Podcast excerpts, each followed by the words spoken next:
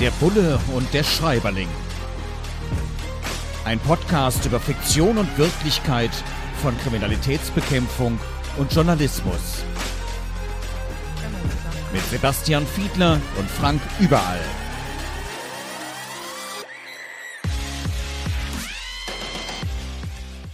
Herzlich willkommen zu einer neuen Folge von Der Bulle und der Schreiberling, unserem Podcast, der Kriminalität und Journalismus in ihrer Darstellung in der Belletristik unter die Lupe nimmt. Und diesmal geht es um Dirk Rossmanns Roman Der neunte Arm des Oktopus. Ja, kommt nicht jeden Tag vor, dass ein Chef einer Drogeriekette einen Roman, einen Thriller schreibt über aktuelle Umweltpolitik, da auch ein bisschen in die Zukunft schaut und unter anderem wird da beschrieben, beschrieben, dass viele Dinge, die aktuell passieren in der Welt, transportiert werden über etablierte Nachrichtenkanäle, über die großen Marken wie beispielsweise die FAZ und andere bekannte Quellen. Das heißt, irgendwo vertraut Dirk Rossmann darauf, dass es dieses Band der Kommunikation, der Massenmedien, des Journalismus tatsächlich auch in Zukunft noch geben wird, dass man wichtige Dinge eben über journalistische Produkte erfährt. Sebastian, Sebastian Fiedler, mein Bulle hier im Podcast, der Bundesvorsitzende des Bundes Deutscher Kriminalbeamter. Wie sieht es denn mit deinem Informationsrepertoire aus? Vertraust du auch den großen journalistischen Marken? Grundsätzlich muss ich sagen, ja, mit einer minimalen kleinen Einschränkung. Ich mache mein Leseverhalten natürlich ein Stück weit auch von meinen persönlichen Erfahrungen, die ich mit dem jeweiligen Medium gemacht habe, abhängig. Und wenn ich ein Stück weit drüber nachdenke, dann ist es natürlich schon so, dass wenn ich mit Journalistinnen und Journalisten eines bestimmten Mediums besonders häufig zu tun hatte und anschließend festgestellt hatte, nach den Themen, die ich mit dem Journalisten jeweils bearbeitet habe und dann anschließend das Produkt dann wiederfinde, sich das natürlich bei mir dann so ein bisschen festsetzt und ich da unterschiedliche Qualität an der einen oder anderen Stelle wiederfinde. Aber alles über allem jedenfalls ist meine Erfahrung und mein Befund, dass ich den großen Leitmedien durchaus absolut vertraue. Na, immerhin eine Gewissheit, die möglicherweise auch in der Zukunft bleibt, glaubt man zumindest Dirk Rossmann in seinem Roman. In diesem Roman geht es um das Klima, um die Klimakatastrophe, die uns allen droht. Und Supermächte schließen sich zusammen und wollen die ganze Welt davon überzeugen, dass man was fürs Klima tun muss, und zwar nachhaltig. Und die Situation eskaliert. Es geht dann darum, dass letzten Endes ja auch kriegerische Züge gemacht werden in der Politik, was ja recht ungewöhnlich ungewöhnlich ist. Normalerweise versucht man möglichst lange mit diplomatischen Mitteln weiterzukommen. Und da fahren dann eben auch ja, große Kriegsgeräte auf bei einem Land, das nicht wirklich mitspielen will. Und da wird dann beschrieben, dass Journalisten, Journalistinnen das berichten und dass man daran sieht, dass sie es wirklich ernst meinen. Also dass die Staaten es wirklich ernst meinen mit dem Klimaschutz. Apropos ernst meinen. Dass der Staat es ernst meint, lieber Sebastian, das muss man ja immer voraussetzen. Allerdings, wenn man sich im Moment anschaut, die Auseinandersetzungen, jetzt mal nicht ums Klima, sondern auch um andere Dinge, beispielsweise um die Corona-Maßnahmen bei Demonstrationen, das ist ja ein Thema, das uns auch irgendwo ein Stück weit verbindet, dass da Journalistinnen und Journalisten geschützt werden müssen, wenn es dann mal gefährlich wird, wenn Demonstrantinnen und Demonstranten auf uns losgehen, was immer häufiger passiert. Wie ist dein Eindruck da? Meint der Staat es wirklich ernst damit, nicht nur das Grundrecht auf Demonstrationsfreiheit zu schützen, sondern auch das Grundrecht auf Pressefreiheit, also uns Journalistinnen und Journalisten zu schützen? Ich glaube tatsächlich, dass der Staat es ernst meint, aber er macht es nicht gut. Und das ist ein riesengroßer Unterschied. Und wir haben leider in der jüngsten Vergangenheit einige Beispiele dafür sehen müssen. Und wir beiden haben uns ja bei unterschiedlichen Gelegenheiten auch öffentlich dazu schon einmal geäußert. Ich meine eben tatsächlich, es darf keinen Einsatzbefehl bei einer Demonstrationslage geben, in dem es nicht einen Abschnitt gibt, der sich mit dem Schutz von Journalistinnen und Journalisten auseinandersetzt. Und das gilt ganz besonders für diese sogenannten Anti-Corona-Demos, bei denen es ja leidliche Erfahrungen aus der Vergangenheit gibt und man Rückschlüsse aus diesen Erfahrungen ziehen kann. Und das ist ein klarer Befund. Wir beiden erinnern uns an die liegenden Steine auf ein Journalistenteam. Deswegen meine ich, muss das unter anderem eine ganz klare Strategie der Polizei sein. Sie ist es in der Vergangenheit eben nicht durchgreifend gewesen. Aber an dem Umstand, dass der Staat Journalistinnen und Journalisten schützen muss, daran darf kein Zweifel bestehen. Ja, danke für diese klare berufspolitische Feststellung. Ich meine, wir beide sind ja tatsächlich aktiv in unseren verschiedenen Gewerkschaften. Du beim Bund Deutscher Kriminalbeamter, ich beim Deutschen Journalistenverband. Das heißt, beide als Bundesvorsitzende vertreten wir die Interessen unserer Basis. Und da ist es ganz gut zu wissen, dass man gegenseitig Verständnis füreinander entwickelt. Zum Beispiel auch am Beispiel dieses Romans, dieses Thrillers von de Grossmann, Der neunte Arm des Oktopus, wo es auch darum geht, dass ein Koch, ist er hier von Beruf beschreibt, naja, meine Kunst, die ist so kompliziert, wenn ich die erkläre, Journalisten hören da meist gar nicht zu und sind zumal noch nicht in der Lage, das dann auch tatsächlich oder willens, das dann tatsächlich ordentlich zu berichten. Deswegen spricht er gar nicht mehr mit Journalistinnen und Journalisten. Gibt es auch Kolleginnen und Kollegen aus meiner Berufssparte, wo du jetzt sagst, nee, das hat gar keinen Sinn, das denen zu erklären. Das wollen die gar nicht wirklich verstehen, das wollen die gar nicht wirklich aufrichtig berichten. Du hast vorhin von Vertrauen gesprochen, hast aber auch schon so ein bisschen indirekt angedeutet, tja, kann auch schwarze Schafe geben. Gibt es die? Ja, diese schwarzen Schafe, die gibt es natürlich in allen Branchen. Und du hast das schon richtig rausgehört. Ich hatte natürlich ein, zwei Fälle im Kopf, bei denen ich nicht so gute Erfahrungen gemacht habe. Und ich greife mir vielleicht mal ein prägnantes Beispiel heraus. Ist vielleicht auch so die eklatanteste Negativerfahrung. Und die ist auch für dich recht unkritisch, weil es sich nicht um ein Mitglied deines Berufsverbandes gehandelt haben dürfte. Es war nämlich ein Schweizer Journalist. Und zwar ging es damals um das sogenannte Deutsch-Schweizer Steuerabkommen, was Wolfgang Schäuble mit der Schweizer Finanzministerin zunächst einmal geheim ausgehandelt hatte und bei dem es so sein sollte, dass Gelder, die vielleicht nicht so ganz legal in der Schweiz gelegen haben und aus Deutschland eigentlich kamen, die sollten amnestiert werden. Es konnte also ein Abschlag sollte gezahlt werden können und dann wäre alles legal gewesen. Und da haben wir uns gegen gewehrt, weil äh, auch das Geld von Waffenhändlern und also illegalen wohlgemerkt und Menschenhändlern, das dort gelegen gelegen hätte, wäre, hätte auch amnestiert werden können. Das wäre nach meiner Bewertung staatlich organisierte Geldwäsche gewesen. Und der Ankauf von Steuer-CDs hätte verboten werden sollen. Und deswegen habe ich in einer Pressemitteilung Wolfgang Schäuble damals angekündigt, wenn das denn so stimmen sollte mit dem Abkommen, dann müsste man prüfen, ob man nicht wegen Strafvereitlung im Amte gegen den deutschen Bundesfinanzminister ein Strafverfahren einleitet.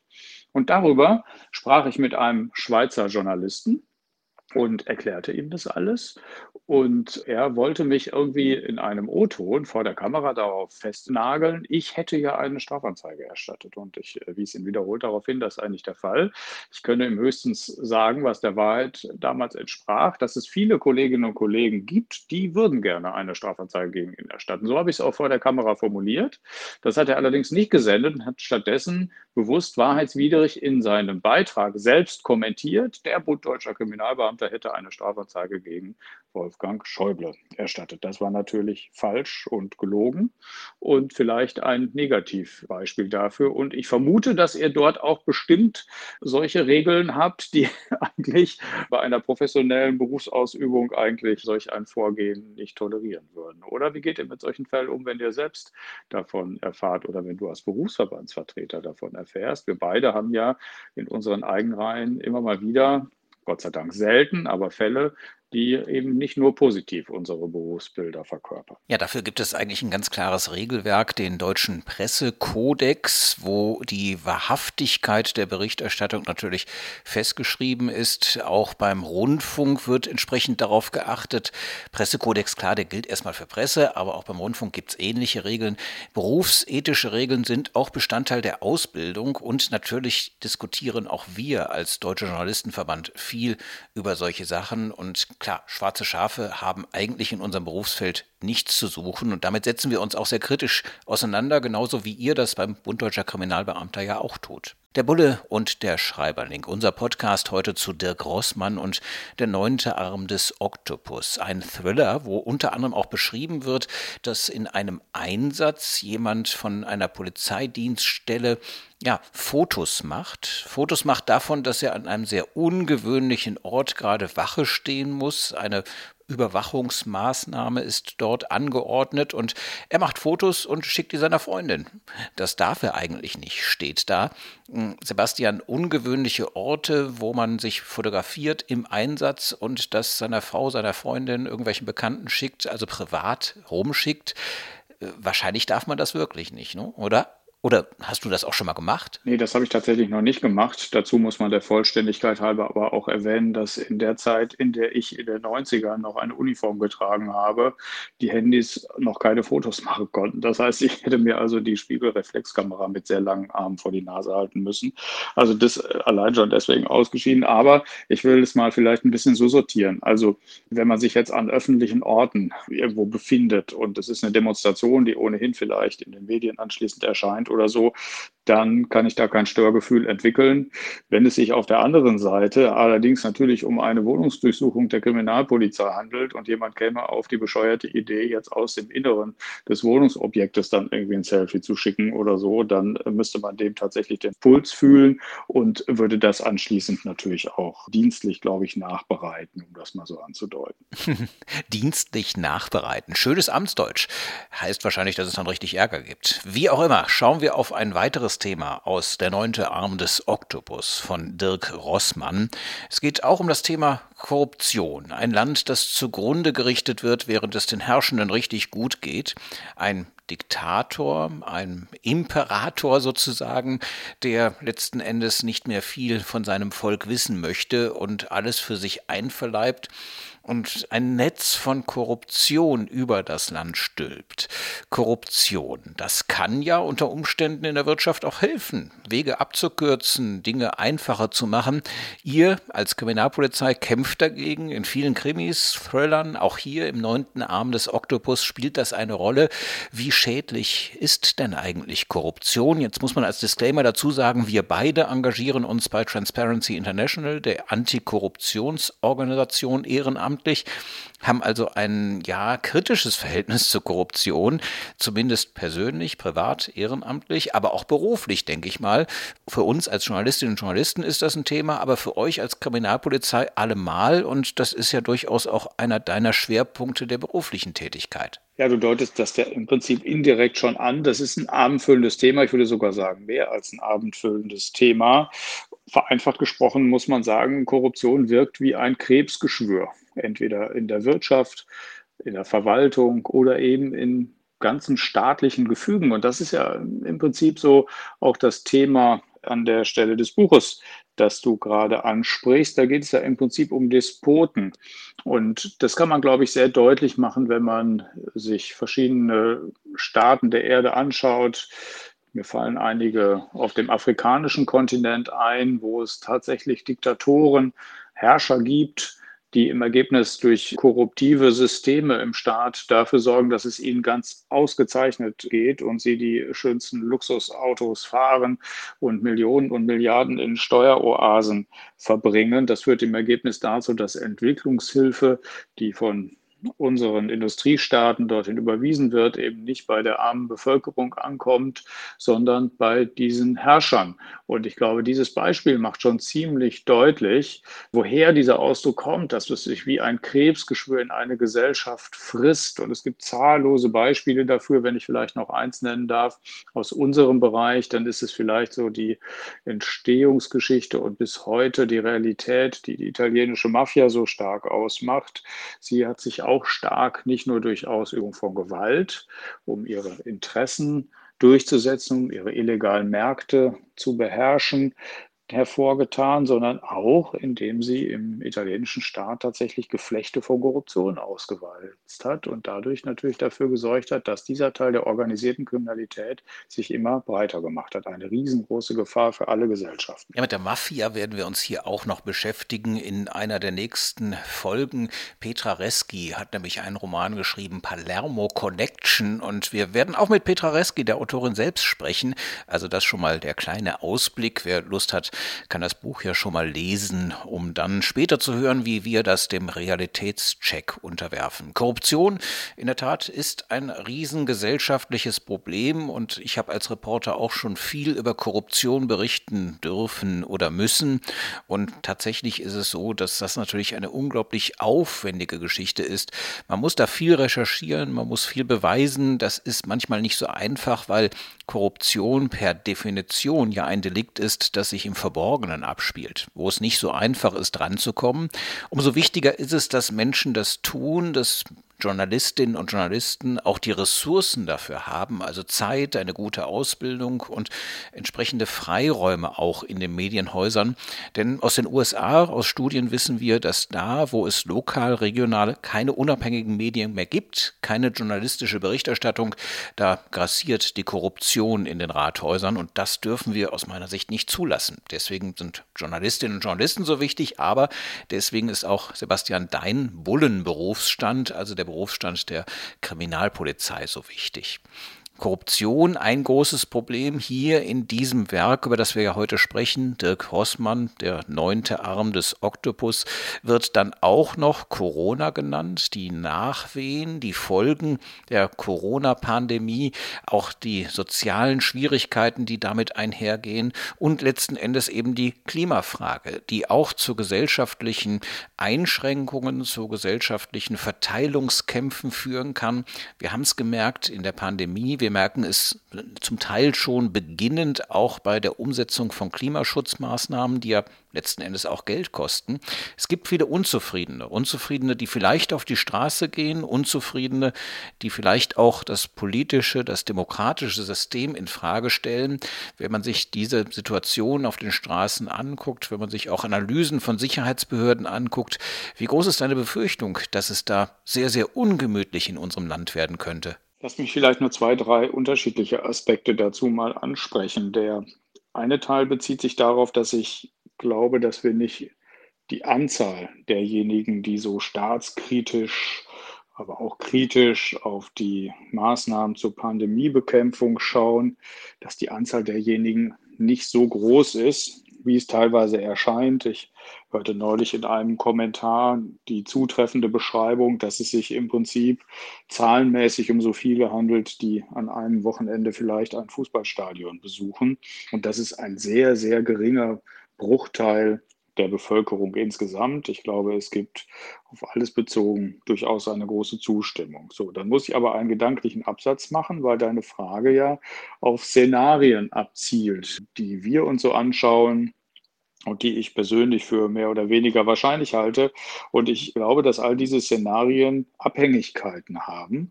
Eine der größten Abhängigkeiten dürfte von, ich will es mal vereinfacht sagen, von der sozialen Frage sein. Also ich glaube, wir kämen in andere gesellschaftliche Fahrwasser und Debatten und Diskussionen, auch bezogen auf staatskritische Tendenzen, diejenigen, die vom Verfassungsschutz beobachtet werden müssen und ähnliches, wenn die Wirtschaft den Bach runterginge, vereinfacht gesprochen, wenn wir hohe Arbeitslosenzahlen kriegten, wenn wir äh, zahllose Firmeninsolvenzen, die damit gepaart sind, natürlich äh, zu befürchten hätten und so weiter. Also ich glaube, dann hätten natürlich die extremistischen Teile der politischen Landschaft natürlich mehr Nährboden und mehr Futter. Und äh, ich glaube, das ist ein wesentliches Kriterium dafür, warum auch wir als Kriminalbeamte immer sehr stark darauf schauen, dass der Kit der Gesellschaft, der Zusammenhalt in der Gesellschaft sehr, sehr hoch bleibt. Wenn er das nämlich nicht bleibt, dann haben wir am Ende auch mehr Arbeit, weil wir es dann mit mehr extremistischen Bestrebungen und am Ende natürlich auch mit mehr politisch motivierter Kriminalität und Ähnlichem zu tun haben. Das äh, ist ein, vielleicht die einfachste Erklärung dafür, warum wir bei der ein oder anderen gesellschaftlichen und teilweise auch wirtschaftlichen Diskussion etwas genauer hinschauen. Ja, Sebastian, das machen wir beide, auch in unserer Funktion Funktion als Gewerkschaftsvorsitzende, du beim Bund Deutscher Kriminalbeamter, ich beim Deutschen Journalistenverband. Und wir haben uns hier mal wieder unterhalten in unserem Podcast Der Bulle und der Schreiberling über Dirk Rossmann, der neunte Arm des Oktopus, erschienen im Lübbe Verlag. Ein spannender Thriller. Man möchte gar nicht glauben, dass ein Drogeriechef so ein spannendes Buch schreiben kann, das so fesselt und das die Klimakatastrophe mal auf eine ganz andere Art und Weise aufarbeitet. Also ein kleiner Lesetipp von uns und kleiner Hörtipp von uns. Alle 14 Tage geht's hier weiter mit der Bulle und der Schreiberling. Gerne abonnieren auf den verschiedenen sozialen Netzwerken, auf den verschiedenen Podcast-Portalen und natürlich bei meinpodcast.de. Vielen Dank für die Aufmerksamkeit. Gerne bis zum nächsten Mal. Der Bulle und der Schreiberling. Ein Podcast über Fiktion und Wirklichkeit von Kriminalitätsbekämpfung und Journalismus. Mit Sebastian Fiedler und Frank Überall.